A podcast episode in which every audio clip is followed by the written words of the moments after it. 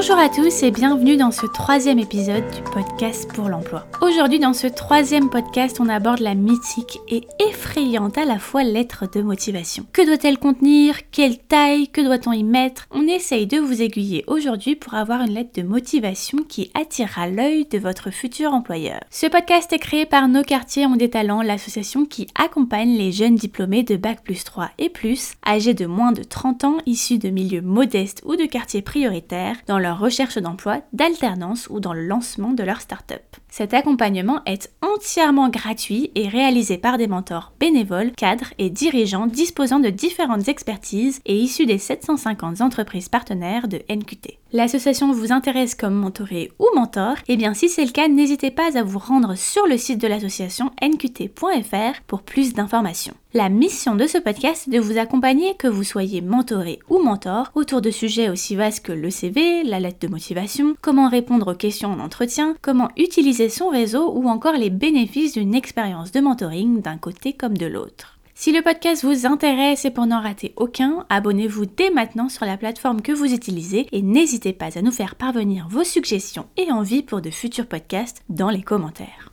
Aujourd'hui sur le podcast, on parle de la lettre de motivation. Pourquoi? Parce que la lettre de motivation, c'est vraiment l'exercice que l'on peut redouter. On ne sait pas par où commencer, on ne sait pas quoi dire, on ne sait pas quelle forme, etc. Aujourd'hui, on démystifie pour vous la lettre de motivation. Allons-y, c'est parti on voulait commencer ce podcast par les informations à savoir avant de débuter. Avant de débuter, on souhaitait vous indiquer plusieurs informations essentielles sur l'utilisation qui va être faite de votre lettre de motivation. La lettre de motivation, comme son nom l'indique, c'est idéal pour montrer que vous êtes le ou la candidat ou candidate à embaucher. L'entreprise à laquelle vous postulez regardera votre CV, mais aussi votre lettre de motivation pour en savoir plus sur vous, votre personnalité, comment vous appréhendez les enjeux de l'entreprise et très concrètement ce que vous pouvez lui apporter. Quand vous postulez via une plateforme, que ce soit le site de l'entreprise directement ou un moteur de recherche d'emploi, comme on en parlait dans notre premier podcast, une machine va scanner votre lettre de motivation à la recherche de certains mots-clés, tout comme ils peuvent le faire sur le CV, et pour cela évidemment on vous renvoie à notre podcast précédent. Ce qui veut dire qu'il vous faudra être vigilant ou vigilante quant aux mots et expressions que vous utilisez en consultant par exemple l'offre d'emploi ou encore les valeurs et l'histoire de l'entreprise pour laquelle vous postulez.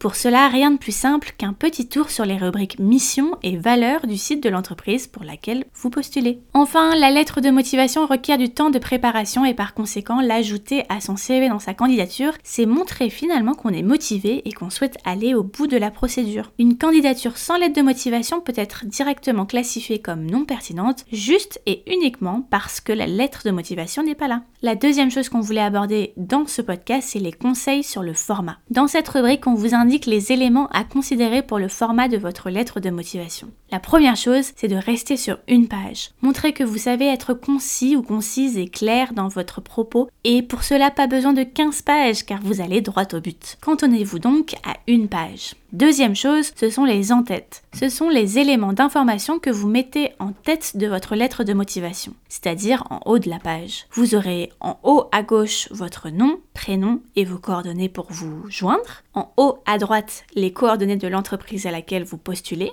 Aligné à droite en dessous du nom de l'entreprise, le traditionnel fait à Paris par exemple, le 2 mai 2021. En dessous de toutes ces informations, aligné à gauche, l'objet de votre lettre, par exemple candidature au poste de chargé de communication, si possible avec la référence de l'offre d'emploi si elle existe. La troisième chose, c'est que si vous avez le contact de la personne à qui adresser la lettre, indiquez-le directement en remplaçant le traditionnel Madame, Monsieur par le nom de la personne.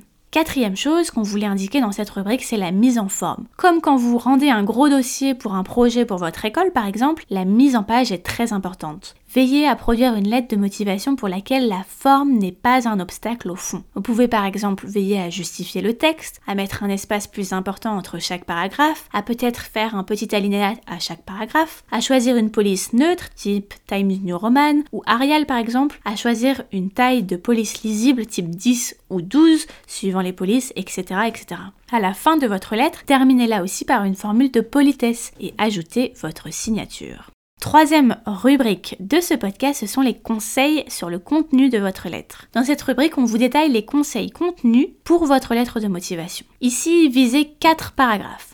Un paragraphe sur la raison pour laquelle vous contactez l'entreprise. Il fait en général trois lignes maximum. Ensuite, un paragraphe dans lequel vous revenez sur vos expériences en appuyant les compétences que vous pouvez apporter à l'entreprise. Le but n'est pas de refaire un état de votre CV, mais de choisir deux ou trois exemples concrets avec les compétences que cela vous a apportées et que vous pensez pertinentes pour l'offre d'emploi à laquelle vous postulez. Le troisième paragraphe, c'est un paragraphe au sujet de l'entreprise. Vous pouvez expliquer ici pourquoi cette entreprise vous intéresse particulièrement et en quoi vous en partagez les valeurs, la mission, vous connaissez les enjeux et l'environnement business, type concurrence, résultats financiers, etc., etc. Enfin, un quatrième paragraphe pour conclure votre lettre et indiquer que vous restez disponible pour un entretien. Là encore, faites simple, ne cherchez pas à faire des phrases compliquées sous prétexte que cela fera mieux sur la lettre. Faites vraiment des phrases simples du type sujet, verbe, complément, point. Cela suffit largement et c'est beaucoup plus facile à lire pour le recruteur ou la future manager. En somme, vous gagnez du temps et vous marquez des points.